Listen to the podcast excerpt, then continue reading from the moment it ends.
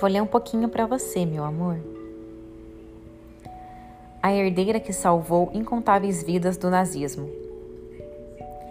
Nas primeiras horas de uma manhã de novembro, em um quarto de hotel na Áustria, na época anexada pelos nazistas, Muriel Gardner acordou com uma forte batida na porta.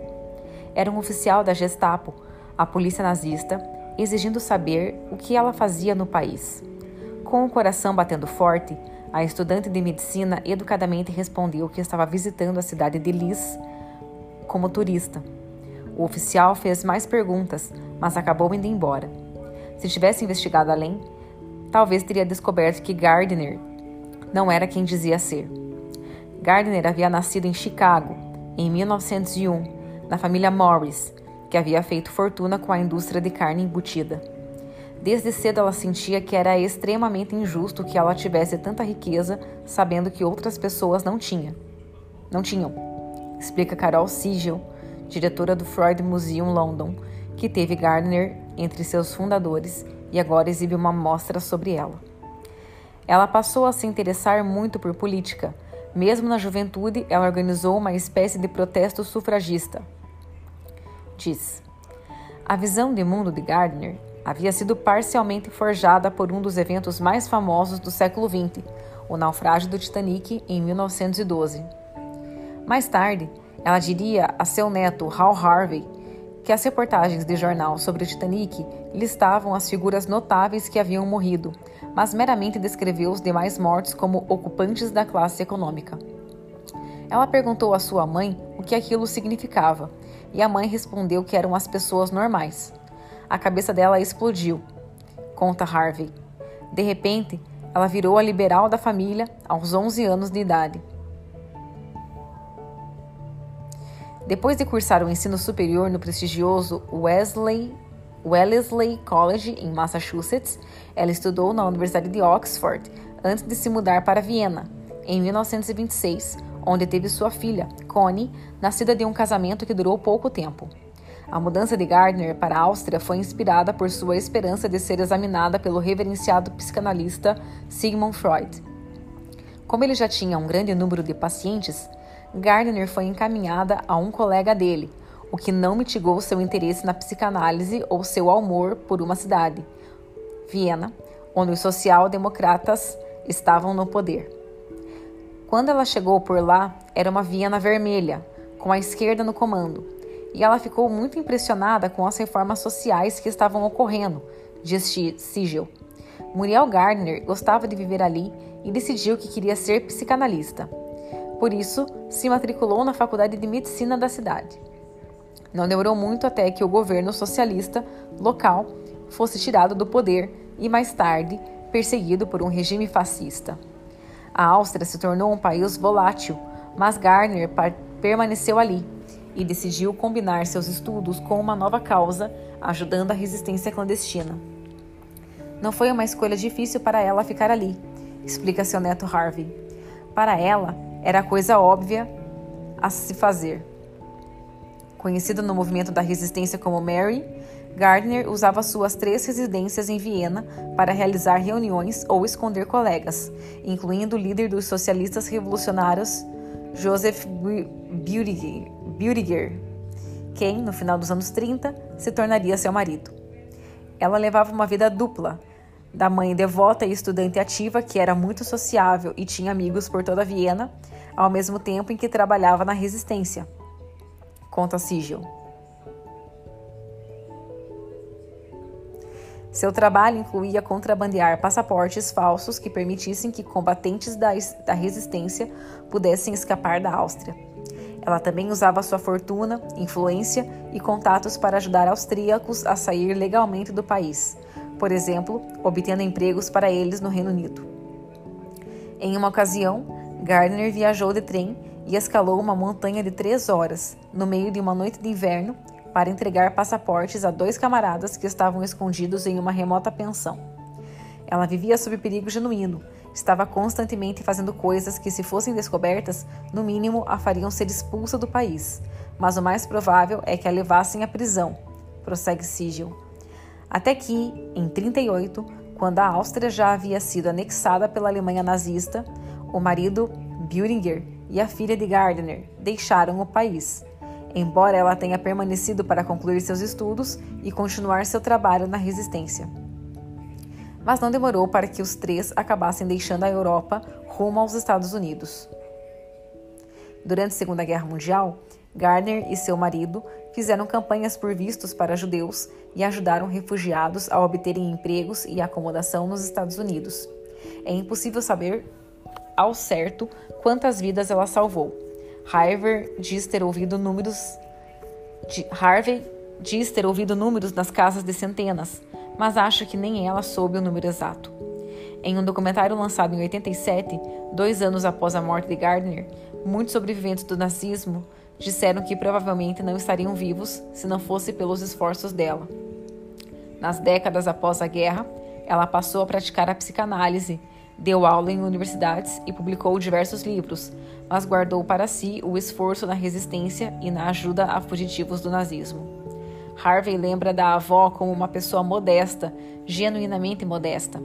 Ela nunca falava sobre o que aconteceu, a não ser que você insistisse muito, ele agrega. Até que, em 73, a escritora americana Lillian Hellman publicou um livro chamado Pentimenton, que incluía um, um capítulo a respeito de sua aparente amizade com uma mulher chamada Julia. Ih, amor. Desculpa. Eu me perdi. Pera.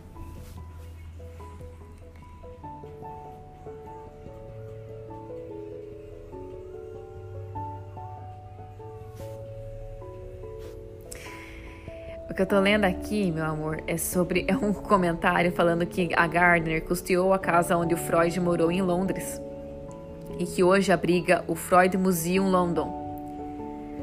Em 73, a escritora americana Lillian Hellman publicou um livro chamado Pentimento, que incluía um capítulo a respeito da sua aparente amizade com uma mulher chamada Julia, que morava na Áustria pré-nazismo e havia trabalhado na resistência. Quatro anos depois, o filme Julia, baseado nessa história, estrelou Jane Fonda e Vanessa Redgrave, que ganhou um Oscar de atriz coadjuvante pelo papel.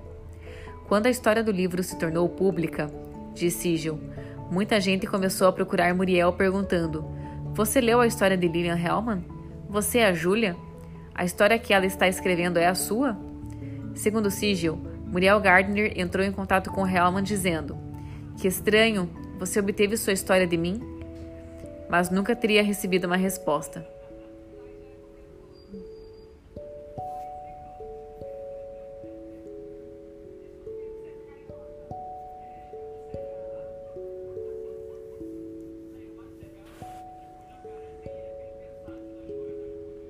Mais tarde, descobriu-se uma conexão entre as duas mulheres.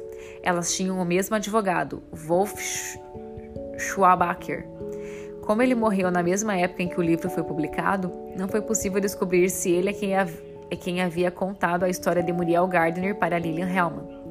No entanto, ex-membros da resistência socialista na Áustria afirmam que só havia existido uma mulher americana que trabalhara com eles nos anos 30, a mulher que conheciam como Mary, pseudônimo de Gardner. Como resultado da polêmica, Gardner decidiu levar ela mesma sua história a público, escrevendo suas memórias. Codename Mary, que estava esgotado, mas ganhou uma republicação por conta da mostra em cartaz no Freud Museum de Londres. O local, que foi a última morada de Freud depois que ele deixou Viena, foi comprado por Gardner para ele e sua família e mais tarde se converteu em museu com a ajuda da fundação montada por ela.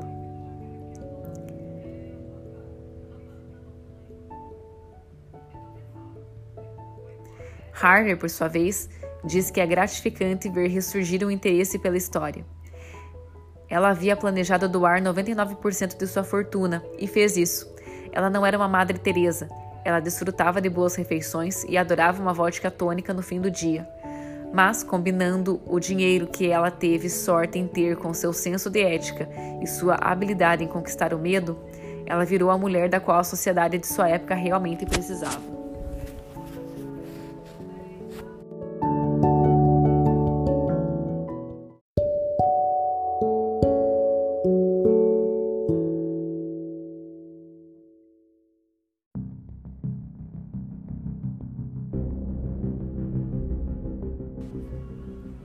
Mais uma.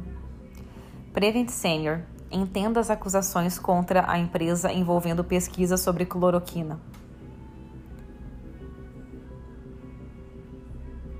O plano de saúde Prevent Senior ocultou mortes de pacientes que participaram de um estudo realizado para testar a eficácia da hidroxicloroquina associada à azitromicina para tratar a Covid-19, que teve a divulgação do presidente da República Jair Bolsonaro.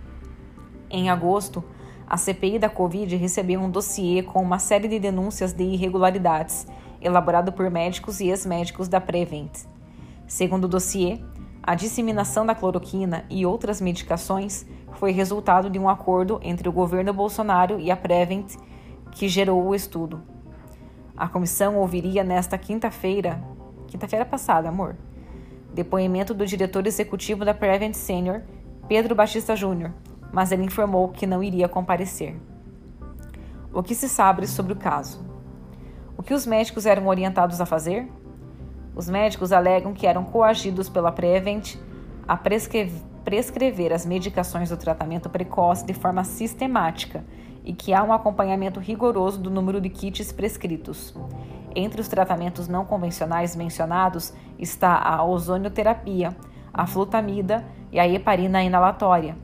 A denúncia é acompanhada por mensagens de WhatsApp de diretores da empresa. Eles também eram orientados a trabalhar com Covid e sem máscaras. Quantas pessoas morreram durante o estudo?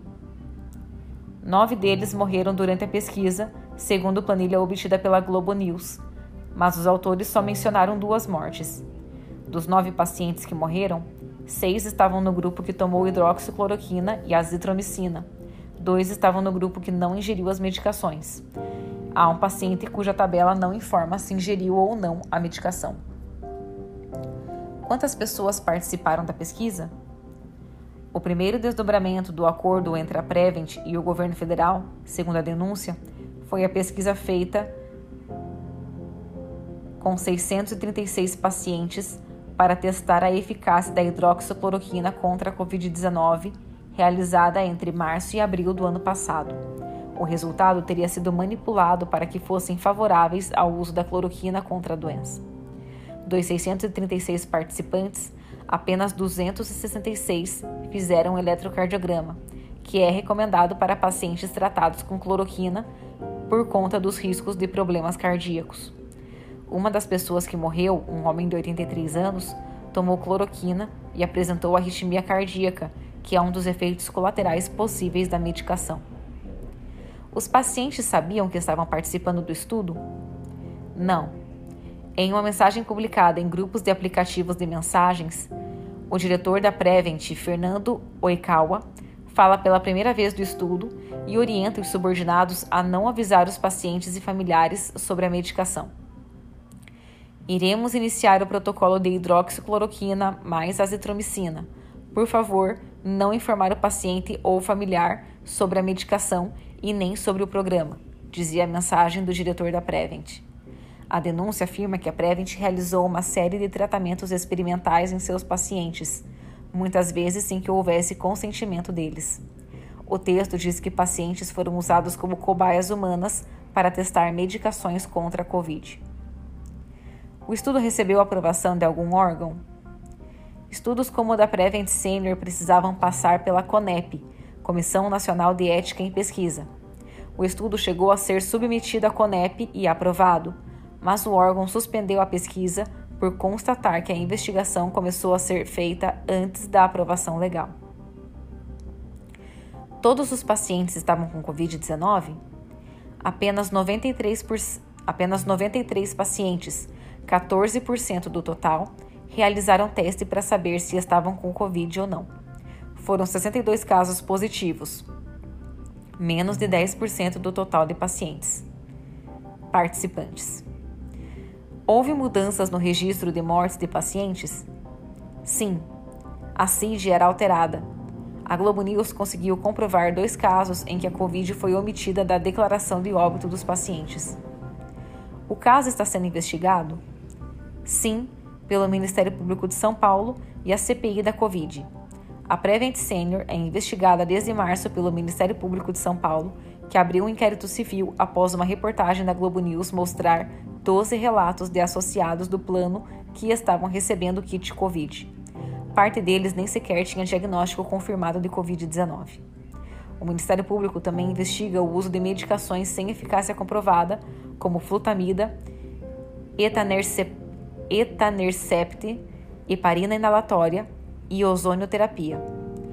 DHPP, Departamento de Homicídios e Proteção à Pessoa da Polícia Civil de São Paulo e Agência Nacional de Saúde Suplementar também abriram investigações. O presidente divulgou a pesquisa? Sim, a pesquisa foi divulgada e enaltecida pelo presidente da República Jair Bolsonaro como um exemplo de sucesso do uso da hidroxicloroquina. A pesquisa também se desenvolveu a partir de um acordo entre o plano e o governo federal.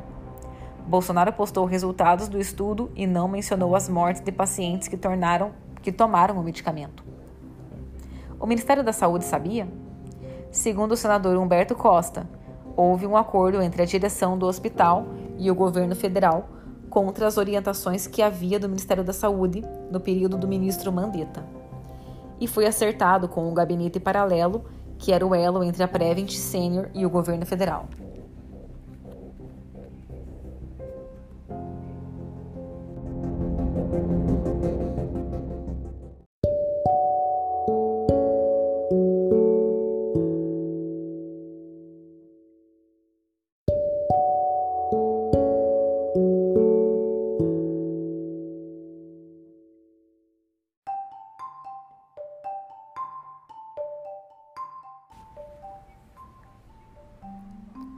Mais uma, meu amor.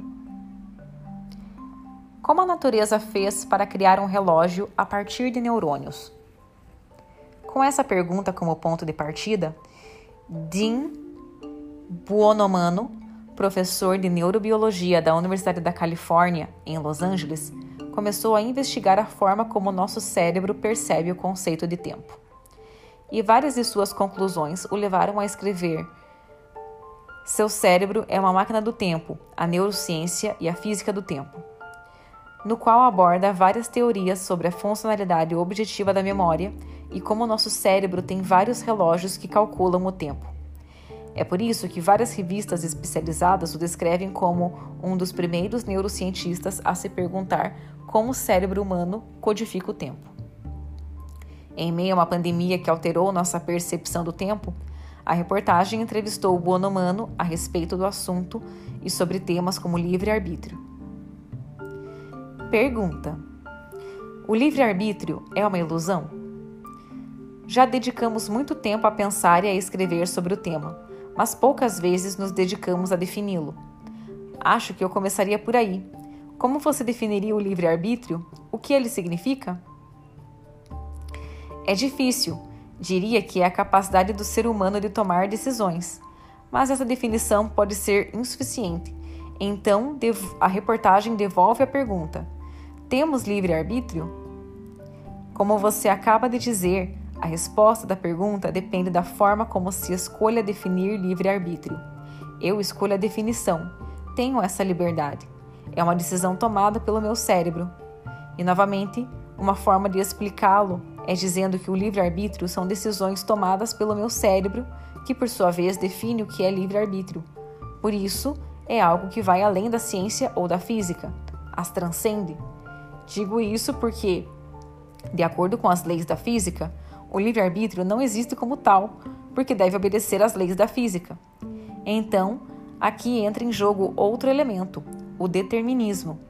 E isso nos dá duas visões: a de que o futuro não existe e a de que ele já está determinado, já está previsto. A primeira versão, de que o futuro não existe, sinaliza que o futuro não existe porque ainda não tomamos as decisões que nos vão levar a ele. E a segunda, a de que ele pode estar definido porque não podemos escapar das leis da física. Mas vamos colocar isso em termos práticos. E aí acho que podemos dizer que o futuro não existe porque é impossível prever o que as pessoas vão fazer ou como vão se comportar. Por exemplo, se eu te peço que escolha um número entre 0 e 1000, é impossível que eu adivinhe qual número você vai escolher. Nessa escolha entram inúmeros fatores, além de eu não ter todas as informações necessárias para poder adivinhar sua escolha. Como você vê, é um sistema caótico e difícil de se prever. No entanto, segue sendo governado pelo poder da física. O que quero dizer é que a gente se sente incômoda com a ideia de que nossas ações, nossas decisões, sejam limitadas ou determinadas por leis da física. E mesmo que não gostem, elas o são. Por isso, podemos dizer que o livre-arbítrio é uma ideia, uma ilusão. Mas como entra nisso tudo o indivíduo ou o cérebro dele, que é o centro da sua pesquisa?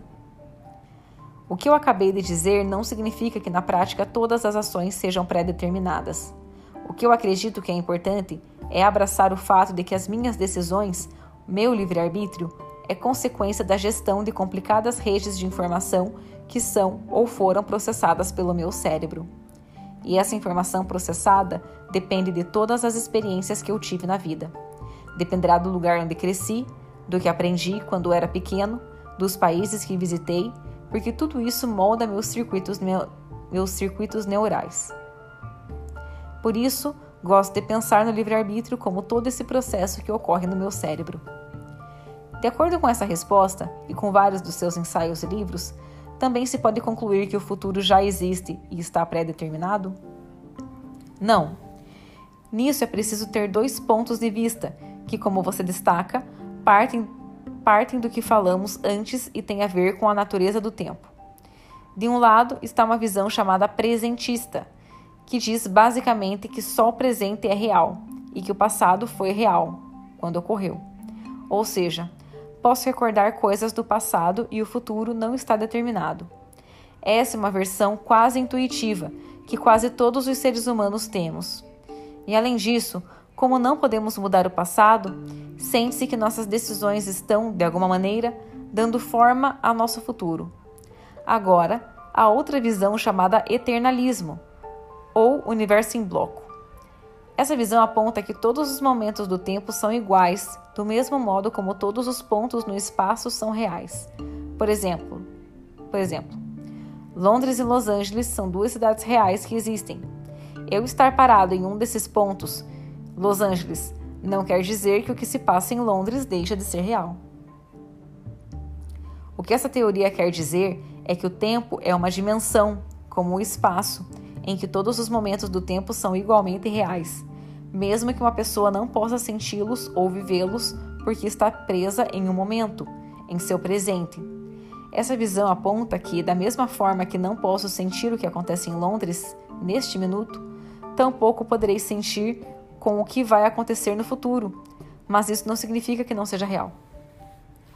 O Senhor está mais próximo à primeira visão, a presentista? O eternalismo, de muitas maneiras, sugere que a nossa percepção de tempo está distorcida ou é uma espécie de ilusão. Por quê? Porque para nós é difícil mudar a noção de que futuro é algo real, como se esse caminho já existisse. Então, se o eternalismo estiver certo, nossa visão de tempo e do mundo em geral seria enganosa, porque a maioria de nós concorda que sente como se o passado se esvaneceu e o futuro ainda está em aberto. Essa visão sugere que, possivelmente, nossa intuição e percepção estão muitas vezes equivocadas. Mas eu discordo disso muitas vezes porque nossas intuições e percepções se adaptam e evoluem para nos ajudar a sobreviver, novamente em um universo controlado pelas leis da física. Por isso, nossas instituições, na minha opinião, provavelmente estão certas. Nossas intuições estão certas, provavelmente motivo pelo qual sou presentista. Ou seja, o futuro não existe? Não acredito na ideia de que o futuro de alguma maneira exista ou de que o passado exista de uma forma real. Acho que só o presente é real. Mas ao dizer algo assim, tenho que tomar muito cuidado com a teoria da relatividade. Porque o ser presentista não significa que todos tenhamos o mesmo presente. Não implica de forma alguma que haja um presente absoluto. Por exemplo, Sabemos que os relógios mudam dependendo da velocidade de seu potencial gravitacional. Ou seja, isso implica essa parte da relatividade que aponta que a velocidade com que muda o relógio ou a taxa de passagem do tempo que o relógio conta depende dos efeitos do potencial gravitacional. A magnitude desse potencial aumenta e diminui conforme a proximidade ao centro da gravidade, seja na Terra ou no espaço. Tudo isso para dizer que os relógios mudam a ritmos diferentes, o que nos deixa claro que não há um presente absoluto ou mesmo um tempo absoluto. Qual a definição do tempo e por que ela é importante? Vamos voltar ao começo. Depende do que definimos como tempo. Em seu principal significado, tem a ver com uma medida de mudança, medida por um relógio. Nossos fatos que vivemos, os lugares que visitamos, tudo nos faz pensar em versões relativas dessa mudança. Uma versão subjetiva do tempo, por exemplo. Por exemplo, o tempo que acabamos de viver devido à pandemia de Covid-19 é totalmente diferente do que vivemos em anos anteriores. Por isso, se faz necessário tentar agrupar e medir de forma mais padronizada o possível essa mudança, porque nossa percepção do tempo varia muito em nossa mente. Para o Senhor, a pandemia mudou nossa ideia de tempo, então? Com certeza mudou, mas novamente, isso tem a ver com a nossa percepção subjetiva do tempo, que depende do contexto. Se estamos fazendo algo que gostamos ou que nos inspira, é possível que sintamos o tempo passar mais rápido. A pandemia fez alterar esse contexto, tanto para nossa percepção atual do presente, quanto para nossa percepção em retrospecto.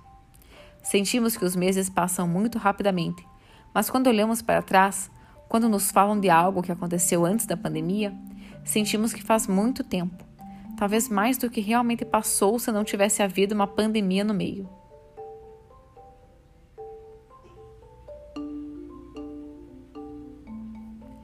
O Senhor disse certa vez algo muito interessante: que o cérebro é uma máquina do tempo. Isso tem a ver com dois conceitos. O primeiro é o que entendemos por tempo e como se configura a nossa concepção do tempo. Segundo, nosso cérebro tem a habilidade de planejar o futuro e faz isso usando o passado. Eu me centrei na ideia de como o cérebro vai armazenando memórias que depois vai usar para nos orientar a seguir adiante. Minha grande motivação é poder ver como isso ocorre e por que o nosso cérebro faz isso. E acho que uma conclusão a que cheguei é que nossas memórias e recordações estão aí para construir nosso futuro. Não servem apenas para nossas tardes de recordação, quando dizemos que o tempo que passou era melhor. Elas têm um uso prático.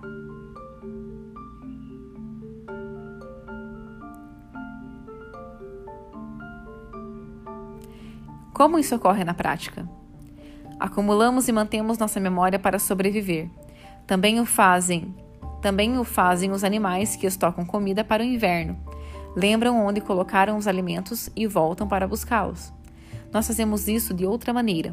Nosso cérebro precisa saber o que vai acontecer e quando, se vai chover e quando. E para fazer esse tipo de cálculo, precisa de tempo.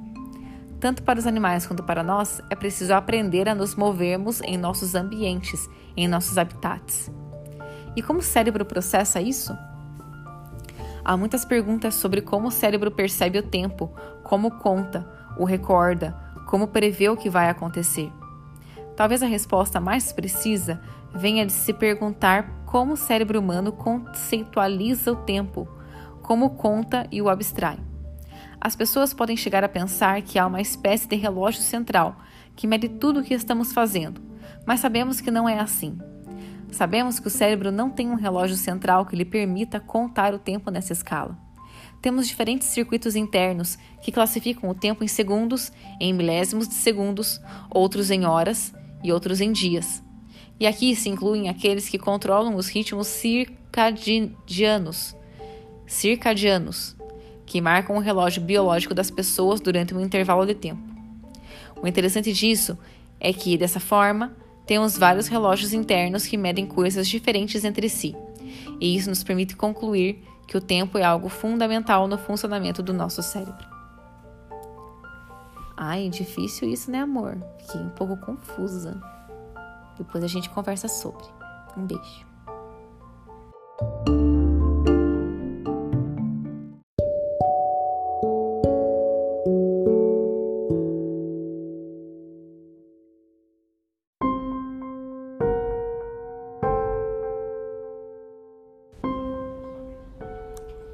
Mais uma, meu amor.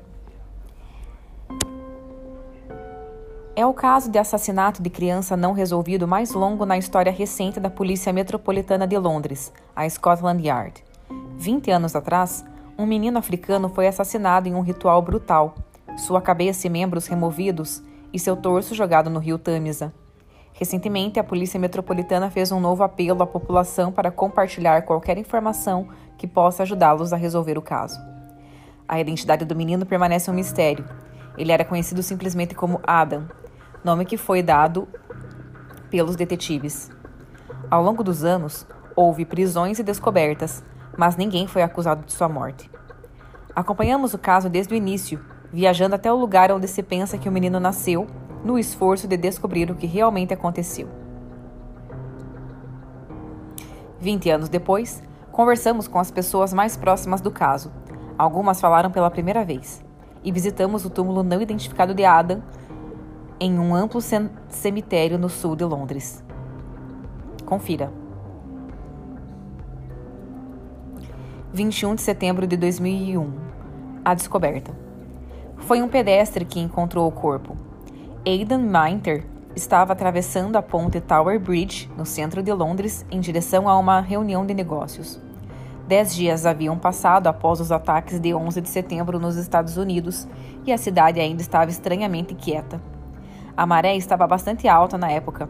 Pensei que fosse um manequim de alfaiate, lembra Aidan. Ele raramente fala sobre o caso.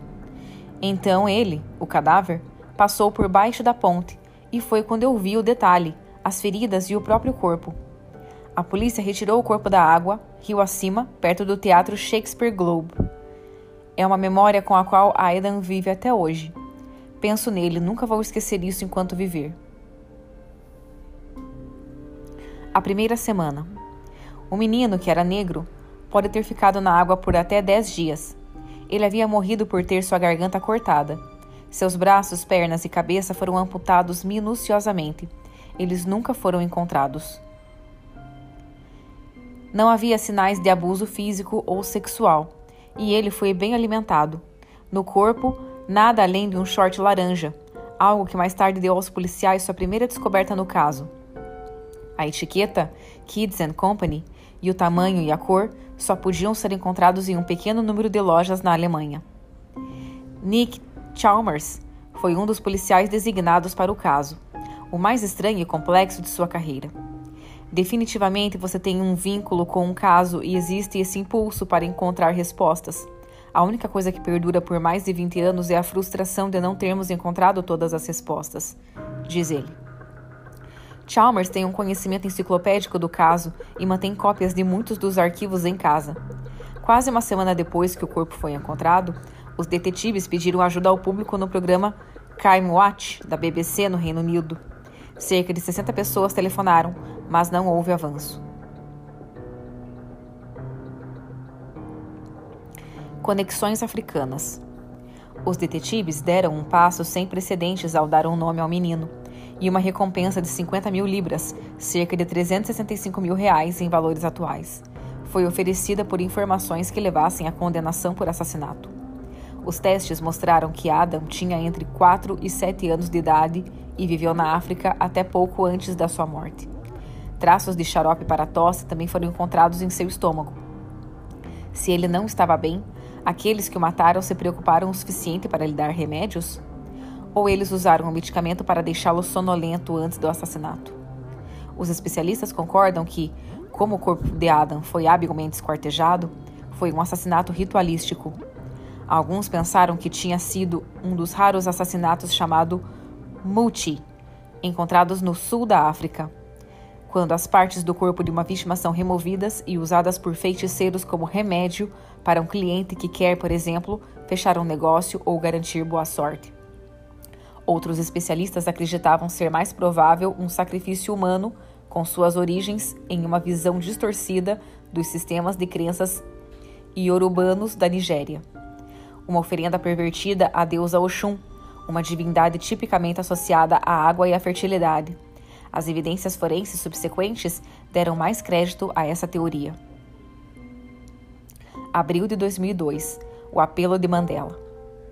Em abril de 2002, a equipe policial viajou para a África do Sul para se encontrar com o ex-presidente do país, Nelson Mandela. Ele apelou em todo o continente para que a família de Adam se apresentasse. A Scotland Yard me informa que os primeiros indícios de suas investigações são de que o menino vem de algum lugar da África. Então, se em algum lugar, mesmo no vilarejo mais remoto do nosso continente, houver uma família sem um filho dessa idade que pode ter desaparecido por volta daquele tempo, entre em contato com a polícia. Julho de 2002 Revelação Em julho de 2002, assistentes sociais em Glasgow, na Escócia, ficaram preocupadas com a segurança de duas meninas. Elas moravam com a mãe, uma mulher africana com cerca de 30 anos. Funcionários da prefeitura municipal encontraram objetos rituais bizarros em sua casa. Em uma audiência pela guarda das crianças, a mulher, Joyce Ozadi, contou uma história de cultos, assassinatos e sacrifícios. Um policial achou tudo muito estranho e decidiu telefonar para a unidade de homicídios em Londres.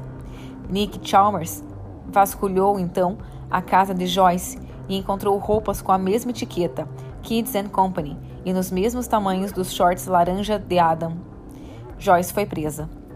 A polícia exibiu um par de shorts semelhantes aos encontrados no torso de Adam, no rio Tamisa, em janeiro de 2002. Os policiais estavam convencidos de que Joyce era uma parte importante da história, mas ela estava confusa e sempre mudava de relato.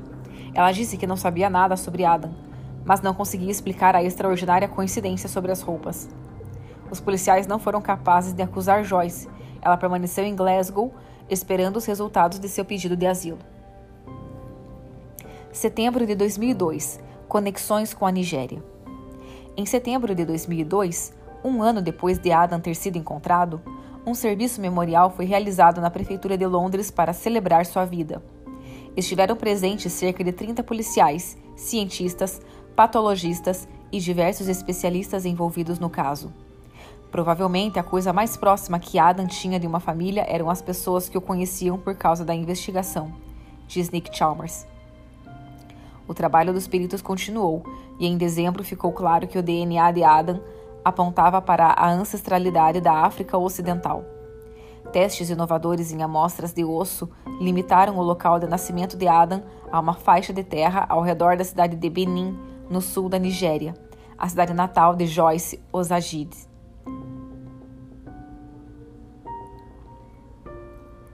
As amostras de pólen em seu intestino mostraram que ele vivia no sudoeste da Inglaterra, apenas alguns dias ou semanas antes de sua morte. Também em seu estômago havia uma substância incomum feita de argila de rio africano, incluindo vegetação, osso moído e vestígios de ouro e quartzo. A presença de cinzas mostrava que a mistura havia sido queimada antes que a criança fosse forçada a comê-la. Talvez isso explique o remédio para a tosse, algo doce para engolir a mistura desagradável? Novembro de 2002 Conexão Alemã Joyce Ozagid, a mulher que havia sido presa em Glasgow, mas não acusada, foi deportada depois que o Home Office, Ministério do Interior britânico, rejeitou seu pedido de asilo. Nick Chalmers e seu chefe, o inspetor Will Ohio, viajaram com ela para a Nigéria em um jato particular especialmente fretado. Esperava-se que ela pudesse se abrir durante o voo e revelar informações cruciais sobre o assassinato. Mas ela não fez isso. Os detetives não desceram do avião quando pousaram em Lagos e voltaram direto para casa. Joyce então desapareceu. Pouco depois, a polícia alemã revelou que Joyce morou em Hamburgo até o final de 2001, 2001 a cidade onde os shorts laranja encontrados no corpo de Adam foram comprados. Mais prisões. Em Londres, no final de 2002, ocorreu o que parecia ser um grande avanço. Quando a polícia prendeu Joyce, eles descobriram que ela tinha apenas dois contatos em seu telefone. Um era para um homem chamado Musa Camara. Ele foi localizado em uma casa em Londres. Lá, os oficiais encontraram um crânio de animal perfurado com um prego, poções líquidas e pequenos pacotes contendo o que parecia ser areia ou terra. Havia também uma fita de vídeo rotulada de rituais. Um drama em que um adulto foi decapitado. Os itens pareciam estar associados a rituais nigerianos, conhecidos como juju. Os detetives também descobriram que o nome verdadeiro de, Musama, de Musa Kamara era, na verdade, Kingsley Orro.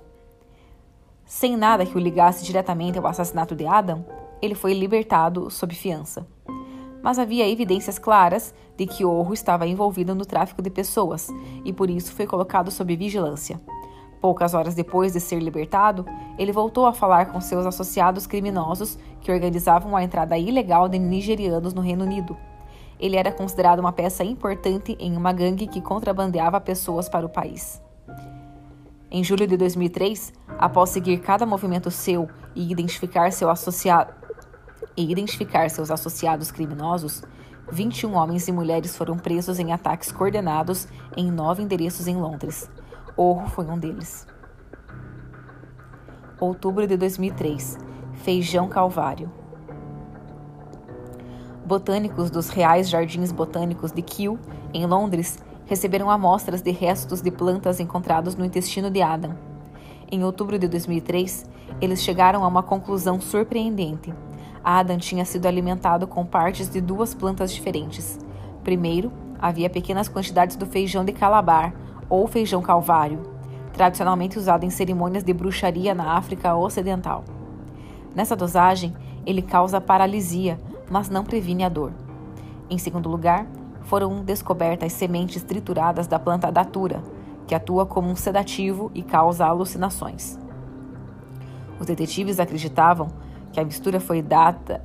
Os detetives acreditavam que a mistura foi dada a Adam antes de sua garganta ser cortada isso teria deixado paralisado e indefeso, mas ainda ciente do que estava acontecendo com ele. Julho de 2004. Kingsley Orro preso. A polícia tinha provas suficientes para acusar Kingsley Orro, não em conexões com a morte de Adam, mas com quatro acusações de contrabando e uso de documentos falsos para obter passaporte e carteira de motorista. Em julho de 2004, ele se declarou culpado e foi condenado a quatro anos de prisão com a recomendação de que fosse deportado após a libertação. Orro, que também era conhecido por uma série de pseudônimos, tinha, segundo os investigadores, comandado uma rede substancial que supostamente trouxe centenas de pessoas para o Reino Unido para trabalhar no comércio sexual, como escravas domésticas ou para fraudes de benefícios sociais. Os detetives esperavam que Orro ainda pudesse ajudar a decifrar a morte de Adam. Ficamos sabendo que na prisão de Brixton ele ganhou a reputação de ser um grande homem. Ele teria realizado cerimônias em Juju por dinheiro em nome de outros presos, informou uma interna polícia. Dezembro de 2004. Inquérito. Em dezembro de 2004, o inquérito sobre a morte de Adam registrou um veredito de homicídio ilegal. Para a justiça, ele morreu de feridas no pescoço sofridas enquanto ainda estava vivo. 2005. Kinsley Orro se oferece para colaborar. De sua cela de prisão, Orro contatou a equipe que investigava a morte de Adam. Ele disse que tinha gravações secretas de Joyce, gravadas na Nigéria por seus associados. Ele alegou que queria ajudar a rastrear o assassino e limpar seu próprio nome.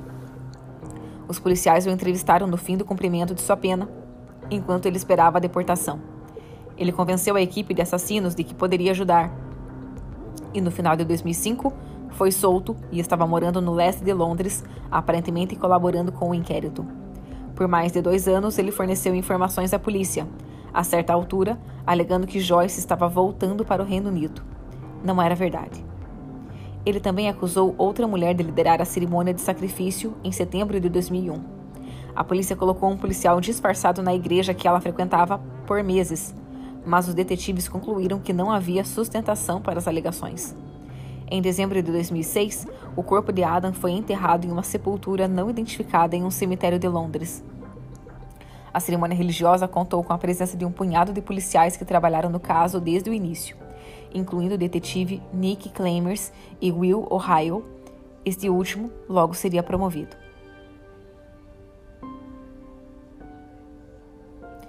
(2008) Kingsley Orro é deportado para a Nigéria os detetives concluíram que não podiam ficar. Os detetives concluíram que não podiam confiar em Kingsley Orro, Ainda se acreditava que ele usava uma identidade falsa para cometer fraude de benefícios, mesmo depois de ser libertado da prisão. Em 2008, ele foi deportado para a Nigéria. Ao longo de sua audiência de deportação, Orro afirmou que sempre fez o melhor para ajudar na investigação. Também na Nigéria, Joyce Ozagir reapareceu e foi entrevistada pela polícia.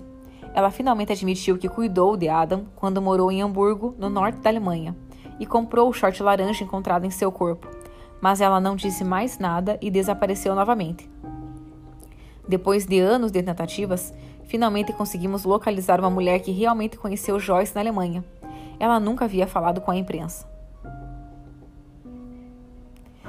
Ria Matis, uma assistente social que, que avalia Rita, Ria Matis, uma assistente social que avalia pedidos de benefícios, encontrou Joyce e suas duas filhas em várias ocasiões quando elas estavam em Hamburgo. Ela também se lembra de ter visto Joyce duas vezes com o um menino no verão de 2001, que ela agora acredita que possa ser Adam, o que a tornaria uma das últimas pessoas a vê-lo vivo. Penso sobre o caso com frequência, diz ela. Para mim, ele era uma criança muito tímida, embora atenciosa. Ele era completamente introvertido e retraído. Ele permaneceu no mesmo lugar e não se moveu. Joyce tratava o menino como se fosse um mal necessário para ela, diz Ria. Era como se ela tivesse que arrastá-lo junto com ela porque talvez não quisesse deixá-lo de fora de sua vista, ou como se o levasse junto para que ele não tivesse que ficar sozinho, diz Ria. 2011. Foto de Adam. Por três anos as investigações continuaram, mas sem novas pistas significativas. Mas quando os detetives revistaram os pertences de Joyce Ozagir, deixados com um amigo na Alemanha, eles encontraram uma pilha de fotos. Uma delas mostrava um menino de cerca de 5 anos olhando diretamente para a câmera. A imagem havia sido registrada em 2001. O detetive Nick Chalmers estava cético sobre se sobre se poderia ser Adam, mas desde então ele havia deixado a investigação e uma nova equipe de detetives havia assumido o caso. No início de 2011, a foto foi entregue à emissora britânica IT News, que tentou rastrear Joyce na Nigéria. Joyce disse que Adam era de fato o menino da foto e seu nome verdadeiro era Ikipooza. Ela disse que cuidou do menino, mas o deu a um homem chamado Bawa, por um tempo, parecia que o mistério sobre a identidade de Adam havia sido resolvido, mas os detetives não conseguiram identificar o menino ou levar a investigação adiante. 2012 Um encontro com Joyce na Nigéria. Um ano depois, descobrimos o porquê. Do nada, o irmão de Joyce, Victor, entrou em contato comigo da Nigéria. Ele disse que houve um mal-entendido. O menino da fotografia não era Adam, e seu nome não era Icompoza. Ele e Joyce queriam esclarecer as coisas. Viajamos, e quando ele diz viajamos é o repórter, meu amor. Viajamos para a cidade de Benin com Nick Chalmers, que já havia se aposentado do Met. Encontramos Joyce morando em uma pequena casa em um bairro degradado. Estava feliz em nos ver, mas às vezes parecia confusa. Ela era conhecida por ter problemas de saúde mental. Joyce nos disse que o menino da foto se chamava na verdade Danny, que conseguimos localizar em Hamburgo. Joyce também sugeriu outro nome para Adam. Ela chamou de Patrick em Harbour, algo que não pudemos verificar. Finalmente mostramos a Joyce mais uma fotografia. Ela imediatamente identificou o homem como alguém que ela chamou de Bawa, a pessoa para quem ela disse ter dado Adam na Alemanha em 2001. A foto era do traficante Kingsley Orro, foi a primeira vez que ela fez tal alegação. Conseguimos localizar Orro na Nigéria. Ele não nos encontrou, mas concordou em falar ao telefone. Ele insistiu que não teve envolvimento no assassinato de Adam. Na verdade, não há evidências que o liguem ao assassinato. Mas o detetive acredita que ainda pode ter a chave para decifrar o caso. Respondendo à reportagem, que foi transmitida no início de 2013, um porta-voz do MET disse que qualquer nova informação seria minuciosamente investigada. Em 2021, um caso ainda arquivado. Desde 2013, a investigação tornou-se efetivamente um caso arquivado, sem novas linhas de investigação significativas. Mas houve um, um grande desdobramento. Mantivemos contato com o irmão de Joyce, Victor, e no ano passado ele me revelou que Joyce havia morrido. Um dos últimos links restantes para o caso, Adam, e potencialmente uma testemunha crucial, não está mais entre nós. Aidan Maiter, o homem que avistou o corpo no rio, foi diagnosticado com transtorno de estresse pós-traumático pós agudo. Ele diz que se sentiu totalmente desamparado, sabendo que sua descoberta era filho de alguém. É o choque de por que está aí? Quem fez isso? Essa é a coisa mais difícil. Era um menino cuja vida foi tirada em algum tipo de assassinato ritualístico. Para o detetive aposentado Nick Chalmers, a falta de respostas é profundamente frustrante. Esta era uma criança inocente. Há pessoas responsáveis por sua morte que não foram levadas à justiça. Vinte anos depois, gostaria que soubéssemos a identidade de Adam e de seus pais. Na realidade, ele é uma criança desaparecida de uma família que provavelmente não sabe que está enterrado aqui, em Londres. Thank you.